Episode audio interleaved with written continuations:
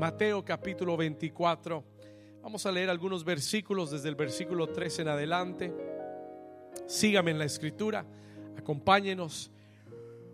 Dice la palabra del Señor, y estando sentado en el monte de los olivos, los discípulos se le acercaron aparte y le dijeron, dinos, ¿cuándo serán estas cosas?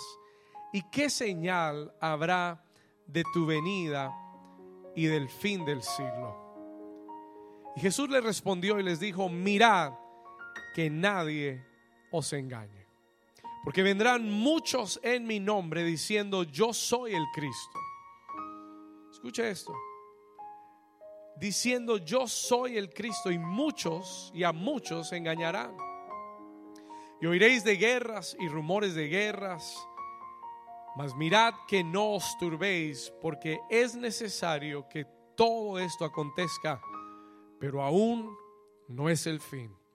Porque se levantará nación contra nación y reino contra reino. Y habrá pestes y hambres y terremotos en diferentes lugares. Y todo esto será qué cosa? Principio, diga principio de dolores. Entonces os, os entregarán a tribulación y os matarán y seréis aborrecidos de todas las gentes por causa de mi nombre. Versículo 10. Y muchos tropezarán entonces y se entregarán unos a otros y unos a otros se aborrecerán. Y muchos falsos profetas se levantarán y engañarán a muchos. Esto fue Jesús, ah, este es Jesús hablando, versículo 12. Y por haberse multiplicado la maldad, el amor de muchos se enfriará. Ahora póngale atención al versículo 13 y 14. Léalo fuerte conmigo. Dice, más el que persevere hasta el hasta cuándo este será salvo y será predicado este evangelio del reino en todo el mundo, diga en todo el mundo, para testimonio a todas las naciones y en entonces, diga entonces, vendrá el fin. Y la iglesia dice, amén. Y amén. Mire a su vecino y dígale, vamos a prepararnos para los últimos tiempos. Vamos, mira al otro vecino, al que está listo, dígale, vamos a prepararnos para los últimos tiempos. Amén. Amén. Puede tomar su lugar. You could take your place. We're going to leave the piano real soft. Hace aproximadamente como un mes y medio, en mi tiempo de oración, hablando con el Señor, el Señor me inquietó fuertemente y puso un sentir en mi corazón muy fuerte de comenzar una serie de mensajes con el propósito de preparar a la iglesia para los tiempos en los que estamos viviendo. Y comencé a sentir de parte del Señor una responsabilidad, just such a weight and responsibility tan grande,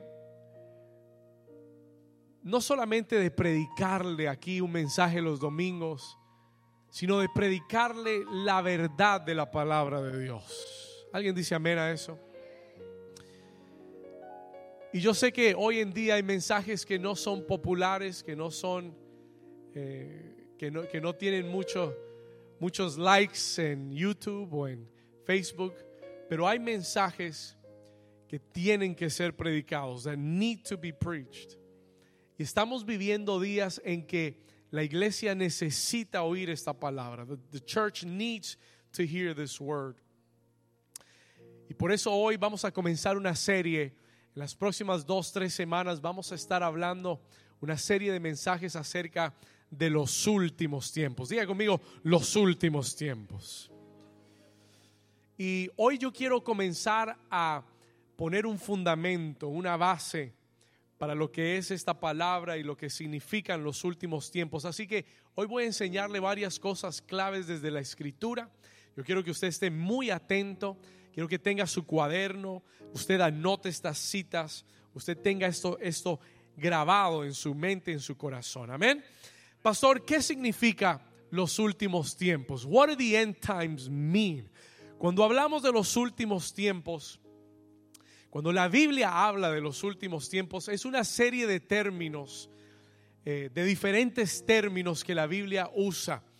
Eh, la Biblia usa los últimos tiempos, pero también usa otros términos eh, similares como el fin del, del, siglo, así como lo leímos en este versículo 3 del capítulo 24 de Mateo. También la Biblia usa los postreros días. ¿Cuántos han oído los postreros días?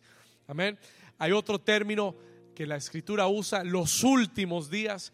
Y todas esas frases, all of those phrases, están hablando de los últimos tiempos. Últimos tiempos. Ahora, pastor, ¿qué significa eso? What does that mean?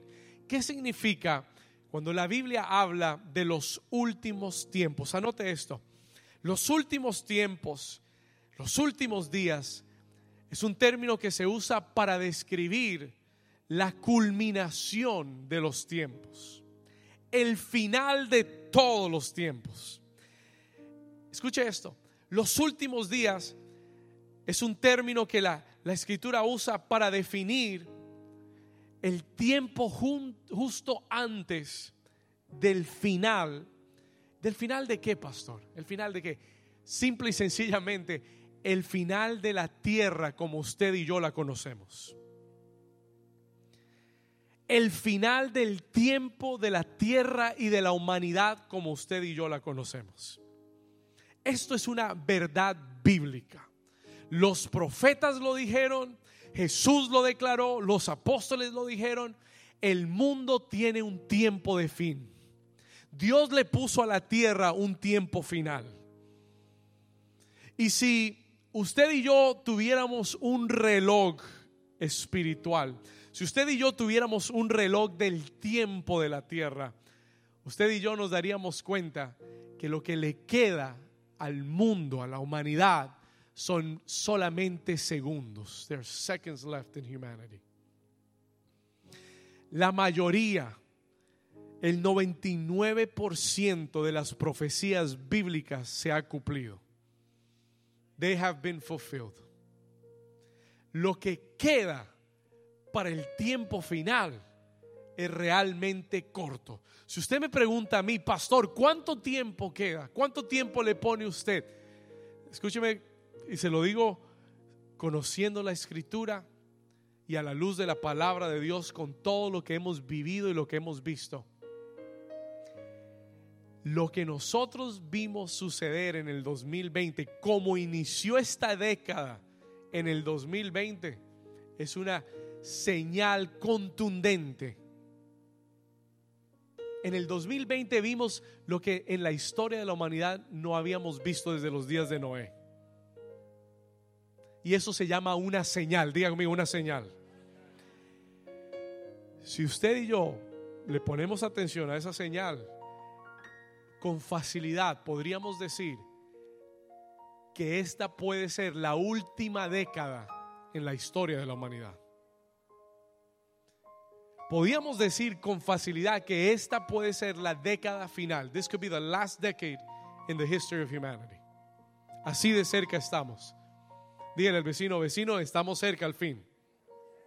Ahora, esto no es algo para que usted y yo nos preocupemos, porque yo sé que cuando oímos hablar del final, el fin del mundo, y, dicho sea de paso, esto no es algo que solamente eh, la Biblia ha declarado, no es solamente algo que vemos en la escritura, la cultura ha entendido que viene un tiempo final y lo hemos visto en el cine, en las películas, lo hemos visto escritos. Yo creo que hay un entendimiento global a que hay un final a este mundo. There is an end to this world. Yo recuerdo, lo contaba en esta mañana, yo recuerdo en el año 1999, eh, cuando estábamos a la vuelta del milenio. ¿Cuántos recuerdan? Estábamos a la vuelta del milenio y todo el mundo estaba hablando acerca del Y2K, Y2K, que, en el 2000 todas las computadoras se iban a apagar, que todo iba a terminar y siempre ha habido una expectativa del final. Uno de los problemas de eso, one of the, the problems with that is, uno de los problemas de eso es que hemos oído tanto acerca del final que mucha gente y muchas personas ya creen que es un cuento que ya lo vemos en una película y decimos, ay, otra película del fin del mundo. Y lo tomamos ya como deportivamente. Y hemos perdido la, la sensibilidad a entender de que es una verdad bíblica y que va a suceder. It will happen. ¿Cuántos están aquí conmigo?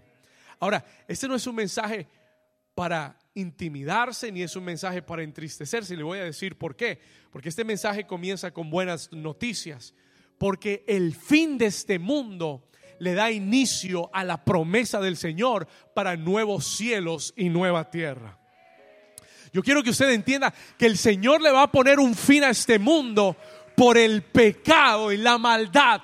Yo, yo a veces me agarro la cabeza viendo las noticias o caminando en un centro comercial y viendo a la gente, me agarro la cabeza y digo, Señor, ¿hasta dónde vamos a llegar? Y yo me imagino al Señor, and I could imagine the Lord. Si ese soy yo, yo me imagino al Señor.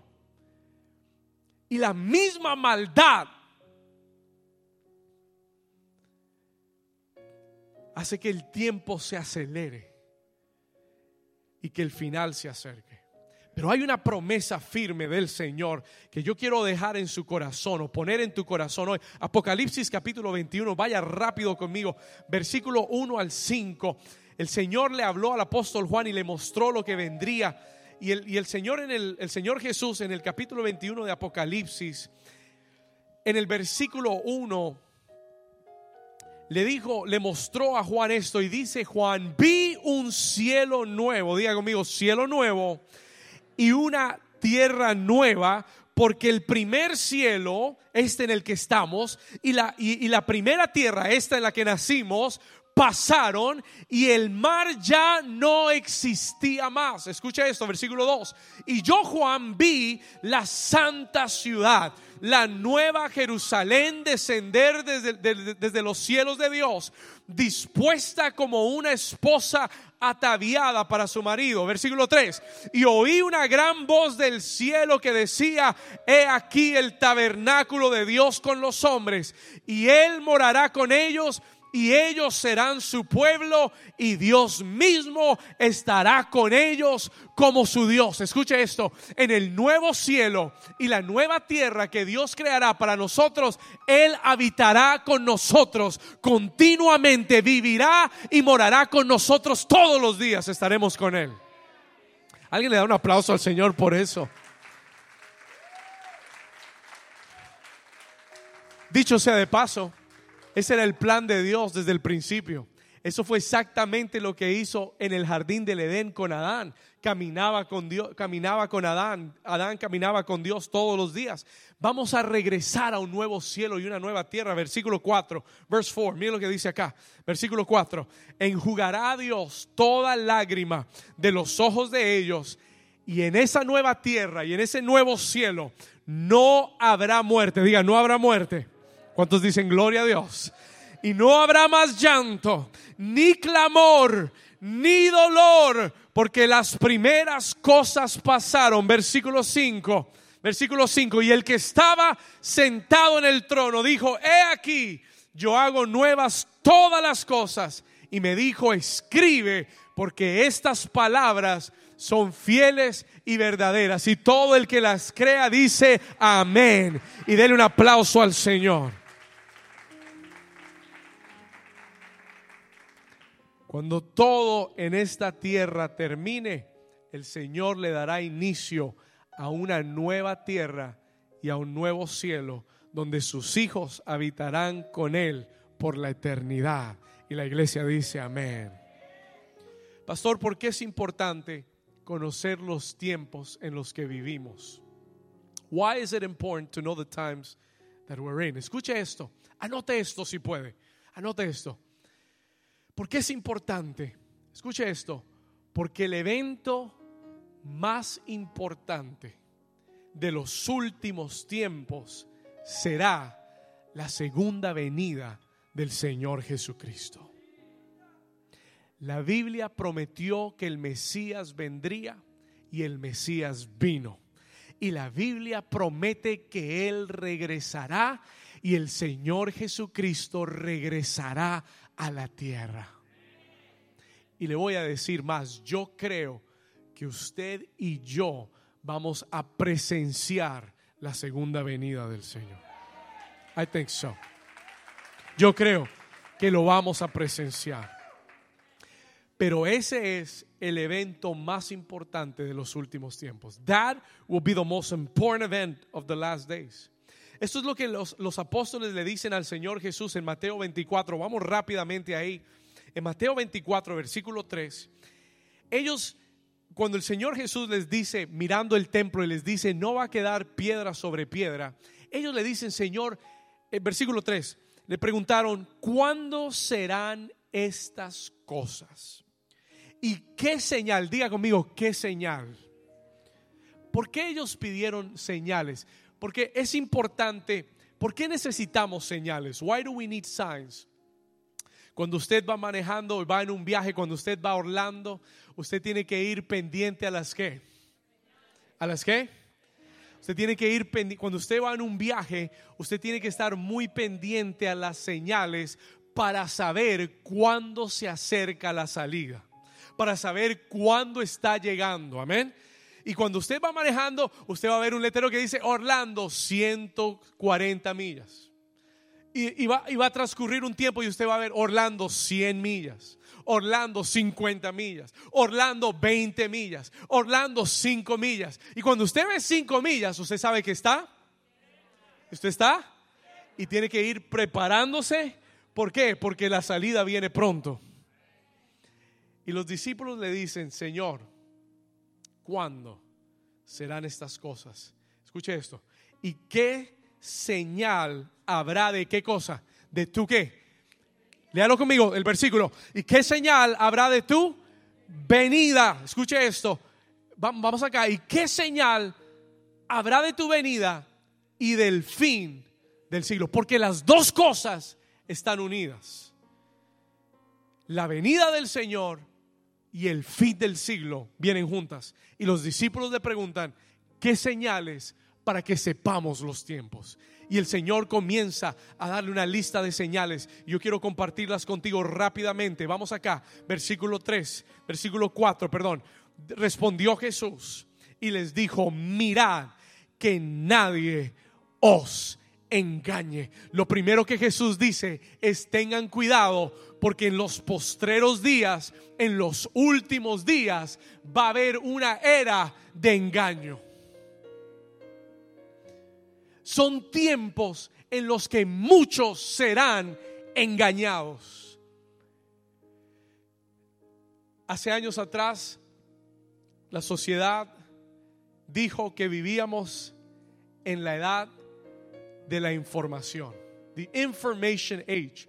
Cuando el internet surgió y cuando los celulares inteligentes surgieron, todo el mundo, la sociedad dijo, estamos en la era de la información. Lo que no sabíamos es que el diablo iba a usar toda esa, todos esos medios para desinformar y misinformar o informar equivocadamente para engañar a la gente. Hoy vivimos, escuche esto, hoy vivimos en la época de desinformación más grande que la, humanidad ha visto.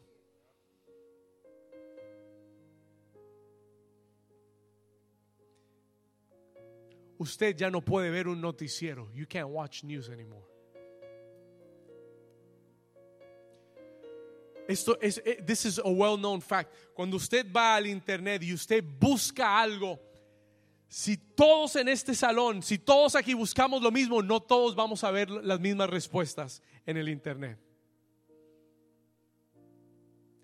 Porque hay un control de información. There's a control of information.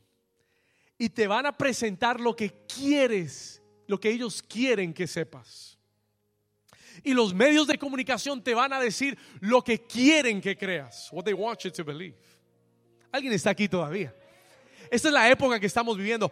Y es una época de engaño. La gente ya no sabe lo que es verdad y mentira. Ahora tienen que poner aplicaciones fact checkers truth checkers para ver si las cosas que se dicen son verdad o son mentira. Pero por esa razón el Señor nos dejó la palabra de Dios, que es la verdad de Dios, que nunca cambia. Escúcheme bien, la verdad de Dios que será igual. Él dijo, mi palabra permanece para siempre. Los cielos y la tierra pasarán, pero mi palabra nunca pasará usted y yo tenemos la verdad en las manos. Por eso usted tiene que aprender a leer su Biblia todos los días. Y no cree, mucha gente, yo reprendo a la gente aquí que se me, se me pone a ver videos en YouTube de gente que usted no conoce, a oír predicadores que usted no sabe quiénes son y hacerles caso y a oírlos y a repetir lo que están diciendo. Usted tiene que tener mucho cuidado porque hay mucho engaño y hay muchas voces hablando en estos días. ¿Alguien está aquí conmigo? Tienes que cuidar lo que oyes y lo que repites Tienes que aferrar tu corazón a la palabra de Dios. Ayer precisamente yo estaba escribiendo el mensaje y me llega un correo electrónico donde, donde me mandaron una encuesta que se hizo recientemente. There was, a, a poll that was made a las iglesias cristianas en Estados Unidos. Escuchen lo que le voy a decir. A las iglesias cristianas de América y dice que el 70% de cristianos nacidos de nuevo en los Estados Unidos de América les preguntaron, la pregunta de la encuesta era, ¿cree usted que se puede llegar al cielo de otra forma que no sea Jesucristo? Y el 70% de cristianos nacidos de nuevo en Estados Unidos de América dijeron que ellos creían que habían otras formas para llegar al cielo. Escúcheme acá. Listen to this. Porque vivimos en una sociedad que nos ha dicho tienes que ser inclusivo, tienes que incluir a la gente, tienes que entender que tenemos que coexistir, tienes que entender que si eres budista pero haces lo correcto vas al cielo. Y si eres, y si eres musulmano, si eres eh, brujo y haces lo correcto, vas al cielo. Escúcheme, escúcheme. Jesús dijo, no el pastor dijo, Jesús dijo, yo soy el camino, la verdad y la vida y nadie va al Padre si no es por mí. Esa es la verdad, that is the truth. Y le tengo una noticia, la verdad no cambia. Los tiempos cambian, las culturas cambian, la sociedad cambia, pero la verdad usted no la puede cambiar si no le gusta de malas, como decimos en Colombia, de malas si no le gusta, arréglese usted o arrégleselas con Dios. Esto no lo dijo yo, no lo dije yo, lo dijo el Señor Jesucristo. Yo soy el camino, yo soy la verdad, yo soy la vida. Y no hay otro camino al Padre si no vienes a través de mí. Si usted lo cree, den un aplauso fuerte al Señor. Vamos, diga conmigo, aleluya. Jesús dijo, muchos serán engañados, muchos serán, cuidados de no ser engañados. Hay muchas doctrinas que se parecen a la doctrina del Señor, pero son falsas. Buscan acomodar a la gente a su pecado. Buscan acomodar a la gente a lo que ellos quieren para atraer a las masas de gente. ¿Alguien está aquí conmigo? Él dijo, tengan cuidado que no sean engañados. Vamos a seguir leyendo. Let's keep on reading. Estamos en el versículo 3, we're in verse 4, versículo 4. Versículo, vamos al 5, porque vendrán muchos en mi nombre diciendo yo soy el Cristo y muchos y a muchos se engañarán. Versículo 6, y oiréis de guerras, guerras, guerras, rumores de guerras. Mirad que no os turbéis, porque es necesario que todo esto acontezca pero aún, diga conmigo, no es el fin. Versículo 7, porque se levantará nación contra nación y reino contra reino y habrá pestes y quiero hacer un paréntesis aquí. I want to stop here. Porque Jesús dijo, y habrán pestes, pestilencias, o si lo quiere poner en términos del 2020, pandemias. Jesús lo dijo. Yo tengo que hacer un paréntesis acá. Porque usted tiene que entender que lo que nosotros vivimos en el 2020 y lo que aún todavía estamos viendo en la tierra de esta pandemia es una de las señales más contundentes que estamos en los últimos tiempos.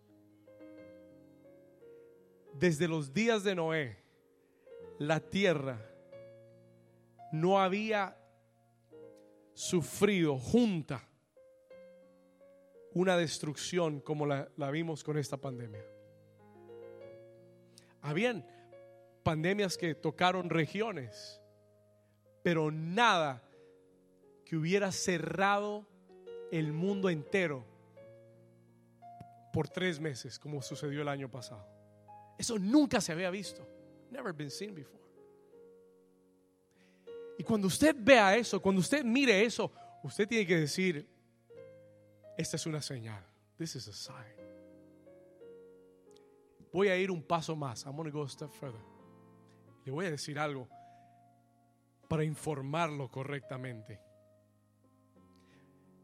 No piense usted que lo que sucedió con esta pandemia fue un accidente. No se deje vender cuento chino. Eso no fue accidente. That was not an accident. Quieren que usted piense que se coma el cuento que fue un accidente. Déjeme decirle la verdad. Hay poderes en esta tierra presentes hoy que van por encima de los gobiernos de las naciones.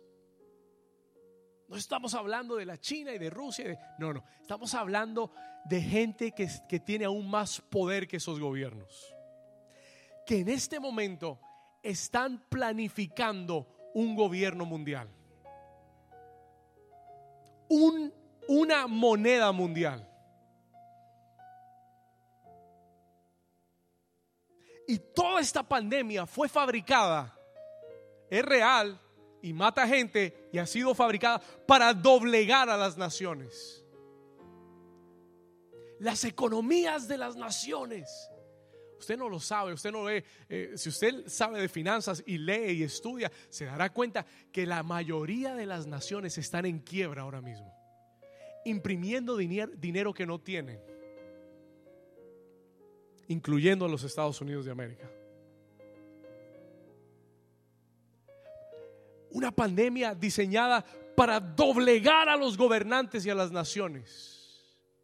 ¿Usted sabe lo que es que naciones en Latinoamérica no tienen dinero para comprar vacunas y tienen que alguien tiene que dárselas? Y la pregunta es, ¿a cambio de qué? Eso es lo que usted y yo no sabemos. Eso es lo que usted y yo no, las noticias no te van a decir, porque la misma gente que, que está gobernando el mundo gobierna los medios de comunicación. Le voy a decir algo más, le voy a decir dos cosas más. Escuche esto de la pandemia que acabamos de vivir, para que usted lo entienda. Esa pandemia también fue diseñada para cambiar las elecciones de esta nación. Créalo. No deje que le metan el dedo en la boca y que usted piense que lo que vimos el año pasado en las elecciones pasó porque era, eh, no, no, porque se dañaron las máquinas o porque no, quién sabe qué. Diseñado. Porque había un presidente sentado en esta nación que no estaba en línea con los poderes mundiales y con los medios de comunicación y con todas las armas que pudieron, lo sacaron. Y eso que sucedió el año pasado solamente le pone el pie al acelerador a todo lo que viene. Le estoy hablando la verdad.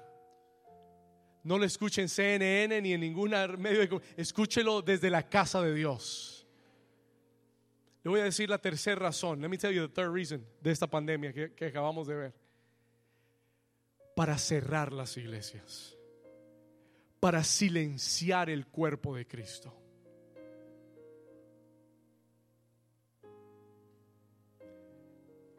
En California dejaron abrir todo de regreso excepto las iglesias. En Nueva York no querían que las iglesias se reunieran a adorar al Señor. Escúcheme. Fue un ataque a la iglesia de Jesucristo. A tal punto que las estadísticas dicen que después de la pandemia hay un 30% de personas que no ha regresado a las iglesias después de la pandemia. 30%. 30% se desapareció y no fue el rapto. ¿Estamos acá? Se enfrió, se desconectó. Todo esto lo vimos a través de esta pestilencia, de esta pandemia en la que estamos saliendo. Sigamos leyendo. We're going to keep reading. Pon atención. Versículo 8. Voy a saltar, vamos al versículo 8. Dice, Jesús dijo, todo esto, todo esto será qué cosa?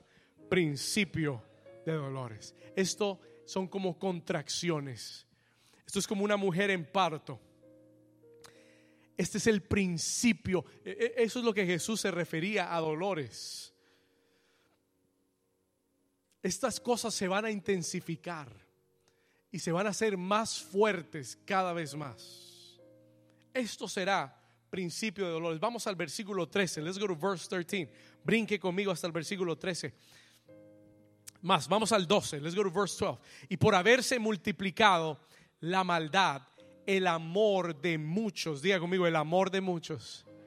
Esa palabra amor ahí, ¿sabe? Me llamó mucho la atención porque esa palabra amor ahí es la palabra ágape. El ágape es el amor de Dios en los hijos de Dios.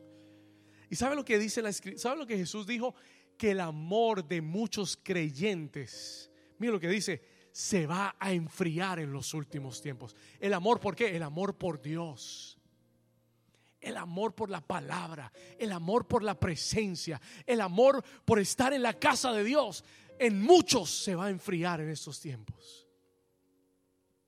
Hay muchos que no han regresado y hay muchos que están abandonando, se están distrayendo y están dejando las cosas de Dios. Versículo 13, verse 13. Más el que persevere, diga persevere.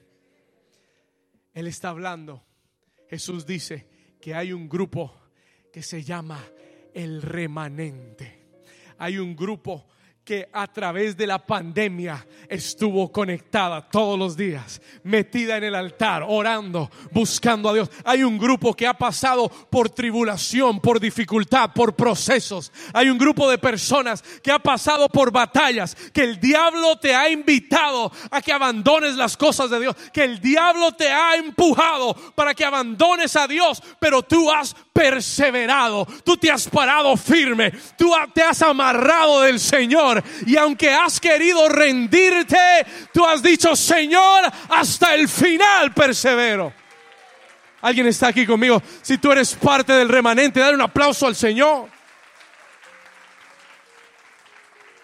El Señor Jesús dijo, en esos últimos tiempos hay que tener aguante, hay que tener perseverancia hay que estar parado, pero firme, bien firme, para no dejarse engañar y llevar por el enemigo.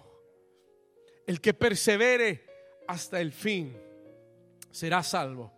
Y hay una última señal, versículo 14, y en esto vamos a llegar algunas semanas más adelante. El versículo 14 dice, y será predicado este evangelio del reino en todo el mundo para testimonio a todas las naciones y entonces vendrá el fin. Antes de que el Señor regrese, va a haber una gran cosecha de almas en la tierra. Eso no quiere decir que las cosas se van a poner mejores o más bonitas o más chéveres. No, por causa de las mismas circunstancias afuera, mucha gente se va a abrir al Señor. Y antes de que venga el fin, vendrá la cosecha de almas más grande que hemos visto en esta tierra. Y la buena noticia es que yo creo que tú y yo lo vamos a ver en el nombre de Jesús. Vamos a dar un aplauso fuerte al Señor si lo crees. Ahora hay dos, dos palabras dos términos. Cuando la Biblia habla de la venida de Jesús, la segunda venida de Jesús, hay dos términos que describen dos eventos diferentes. Anótelos, por favor. Cuando la escritura nos habla de la segunda venida de Jesús, ese es un término para describir dos diferentes eventos que usted tiene que entender y tener muy claros. El primero de ellos será el arrebatamiento de la iglesia. El arrebatamiento o lo que conocemos como el rapto de la iglesia. Esto va a suceder antes de que ese gobierno, antes de que ese gobierno del anticristo tome la escena en la tierra. Esa, esa iglesia, ese remanente será arrebatado. Y después hay ese mismo término de la segunda venida de Jesús que nos habla acerca del regreso del Señor con la iglesia a la tierra al final de la gran tribulación. Son dos términos diferentes. Pero yo quiero tomar un momento para hablarte de lo que es lo que la Biblia habla acerca del rapto de la iglesia. Mira lo que dice Primera de Tesalonicenses capítulo 4. Vamos a ir ahí. Anótelo. Primera de Tesalonicenses capítulo 4, versículo 17, verse 17. El apóstol Pablo dice estas palabras, luego nosotros los que vivimos, diga los que vivimos, los que hayamos quedado, seremos arrebatados, diga arrebatados, juntamente con ellos en las nubes para recibir al Señor en el aire. Y así estaremos, pasándolo, y así estaremos siempre con el Señor. ¿Cuántos dicen amén? Si la Biblia declara que un día, escuche esto, un día, y yo creo que ese día está muy cerca, un día, repentinamente, en un abrir y cerrar de ojos, millones de creyentes en el mundo desaparecerán.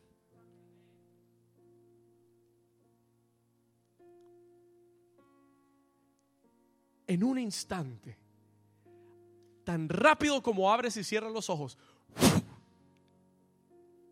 miles y millones de creyentes, de hijos de Dios, serán transportados en las nubes para recibir al Señor.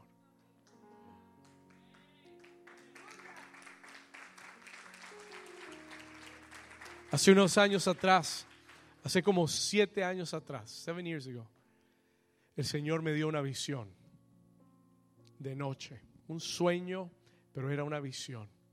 En aquel sueño yo estaba caminando en Jerusalén. I was walking in Jerusalem. Yo estaba caminando las calles de Jerusalén cuando de repente yo oigo una trompeta sonar desde los cielos. Fuerte. Y en ese momento, mientras yo caminaba, comencé a ver cuerpos que se disparaban hacia el cielo. Y de todas partes comenzaban a volar.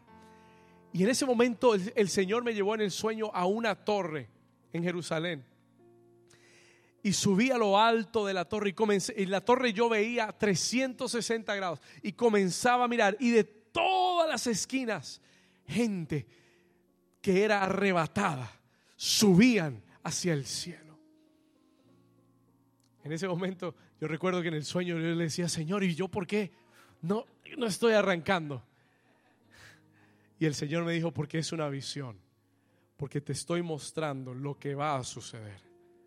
I'm showing you what will happen. Esta es una verdad bíblica. Mira lo que dice Primera de Corintios capítulo 15, versículo 51. 1 Corinthians 15, verse 51. He aquí, el apóstol Pablo dice, os digo un misterio, no todos dormiremos. En otras palabras, no todos vamos a morir, pero todos seremos, ¿qué cosa? Transformados. Versículo 52, verse 52. Escuche, en un momento, en un abrir y cerrar de ojos, a la final trompeta, porque se tocará la trompeta y los muertos serán resucitados incorruptibles. Y nosotros, diga nosotros, seremos transformados. ¿Cuántos dicen amén? ¿Cuántos le dan un aplauso fuerte al Señor? Vamos.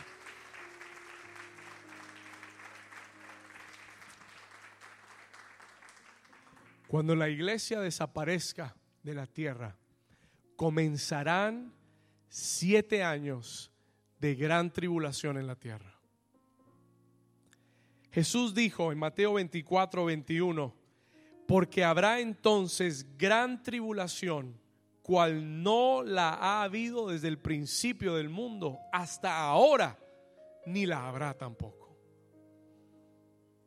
Escúcheme bien, cuando el gobierno del anticristo venga, la Biblia declara en el libro de Apocalipsis que no se podrá ni comprar ni vender, al menos que usted tenga el sello, la marca de la bestia. Que usted acepte el sistema del anticristo. Usted no podrá ni comer, ni vender, ni comprar, ni hacer nada. Será un sistema totalmente controlado por el anticristo. Y la Biblia dice que se derramará sobre la tierra las siete copas de la ira de Dios. Y si usted lo lee en Apocalipsis 5, 6, 7, 8, comience a leerlo y usted se dará cuenta que en cada una de esas copas de la ira de Dios sobre la tierra van a morir millares de personas. Terremotos, incendios, plagas, pestes. Y si usted hace la cuenta, yo hice la cuenta, si usted hace la cuenta de cuántas personas en la tierra van a morir, how many people will die, más de la mitad de la población del mundo va a perecer en esos siete años. Estamos hablando de la mitad de la población mundial. Serán los días más oscuros y difíciles en la historia de la humanidad. Y por eso el Señor va a tomar a su iglesia y la va a guardar de la hora de tribulación que viene sobre la tierra. Alguien le da gracias al Señor.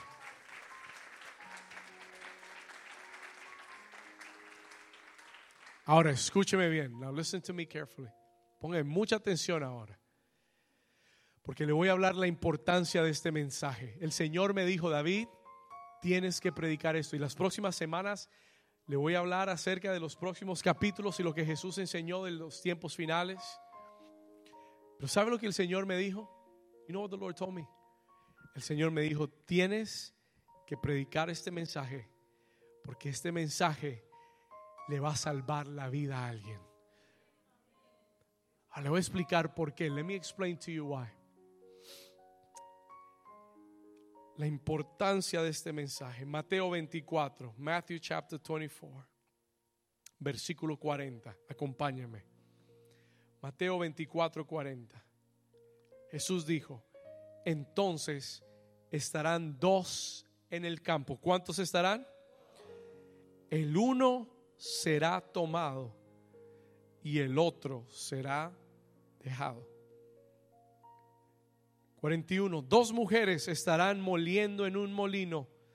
La una será tomada y la otra será dejada. Versículo 42. Velad pues, porque no sabéis a qué hora de venir vuestro Señor. Pero sabed esto, que si el padre de familia supiese a qué hora el ladrón habría de venir, velaría y no dejaría minar su casa.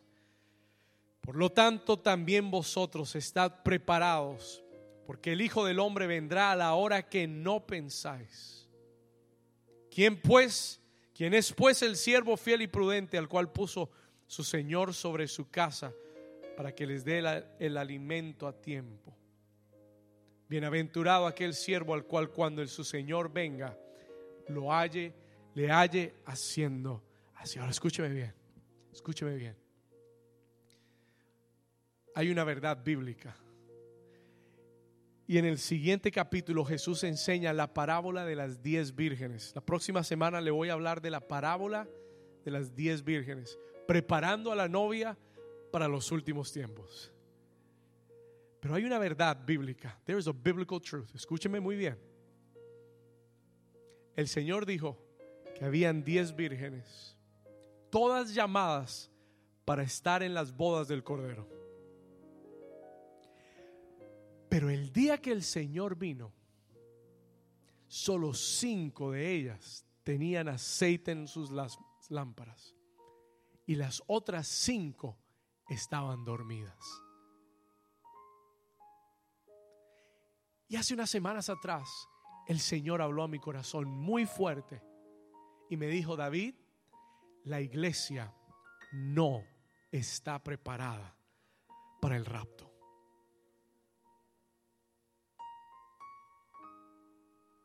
Escuché a un profeta de Dios que yo respeto y oigo mucho en estos días. En estos días, hace poco, contó una visión que el Señor le dio. Dice que él estaba en una iglesia gigantesca. Y dice que en medio de la reunión comenzaron los cuerpos a volar. El Señor comenzó a llevarse la gente en el rapto. Pero dice que lo que más le llamó la atención es que el 80% de la iglesia se quedó.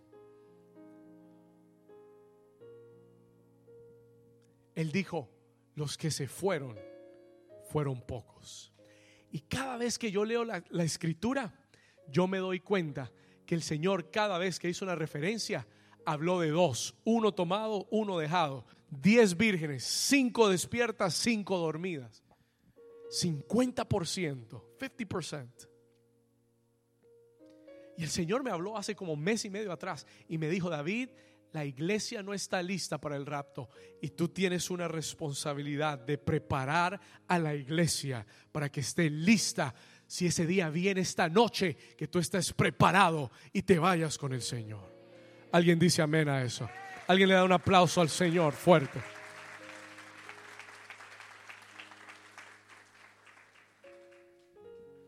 Usted dice, pastor, pero yo pensé que si habíamos recibido al Señor ya eso era suficiente. Escúcheme.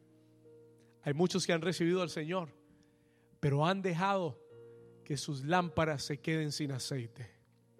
Hay muchos que han recibido al Señor, escúcheme muy bien, pero se van a quedar por estar tibios.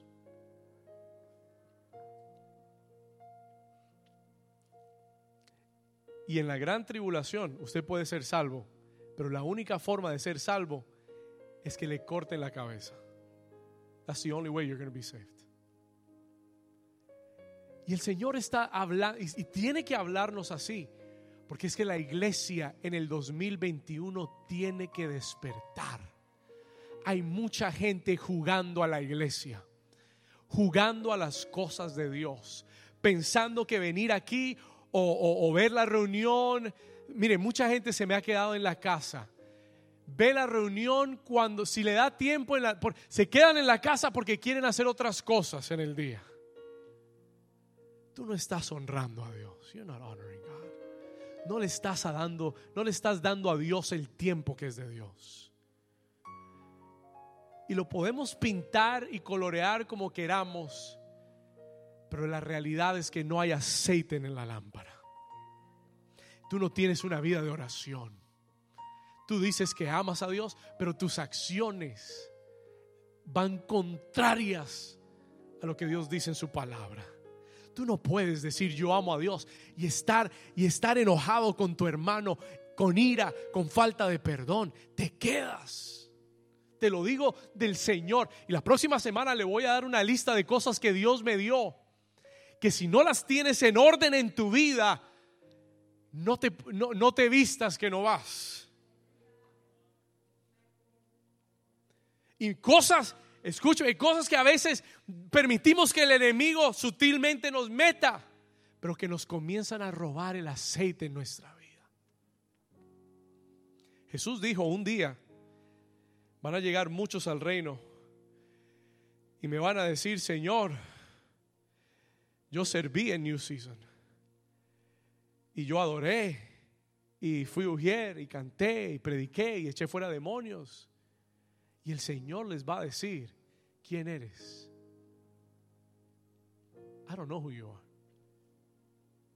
Es- e- e- ese versículo siempre me ha golpeado. It's always struck me. Porque me ha dado un temor de Dios.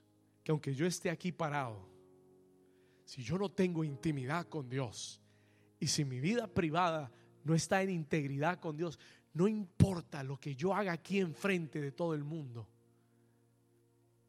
no puedo engañar a Dios. Muchos cristianos que vienen a la iglesia y no tienen una vida de oración, no tienen intimidad con Dios. Y cuando llegues al cielo, el Señor va a decir, ¿quién eres? Tú me conociste, pero yo no te conozco. Nunca estuviste aquí en mi presencia. Me visitaba los domingos. You visited me on Sundays. Pero de lunes a sábado te olvidabas de mí. Gente que viene a la iglesia y no tiene compromiso con Dios.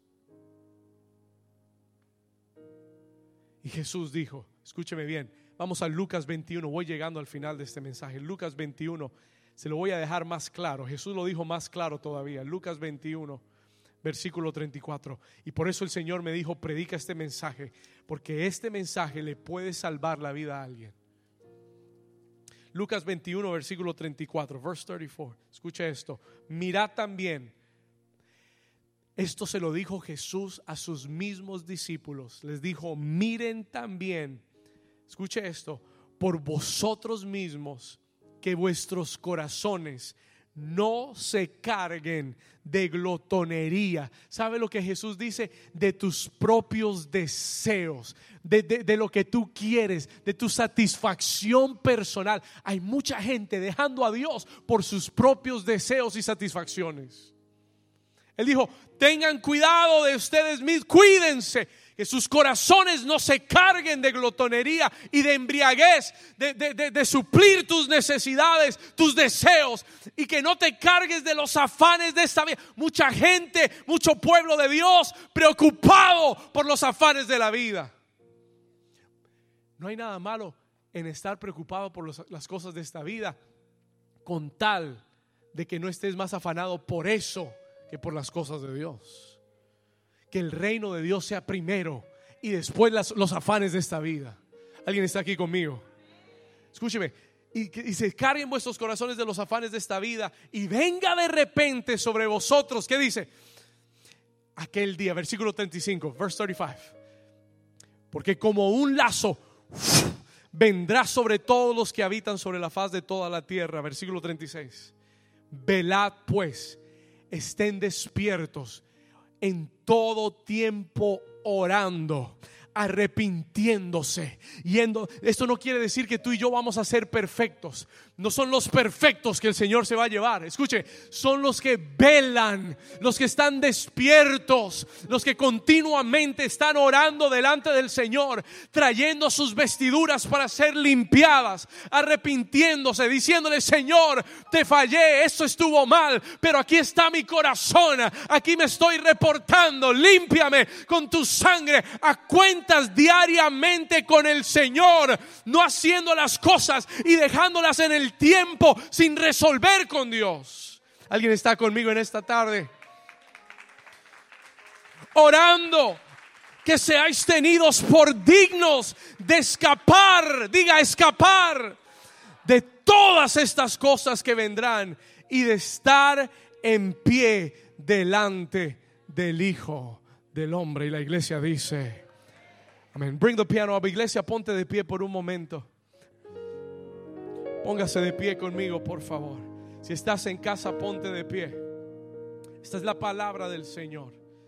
Yo quiero que cierres tus ojos por un momento. Close your eyes for a moment.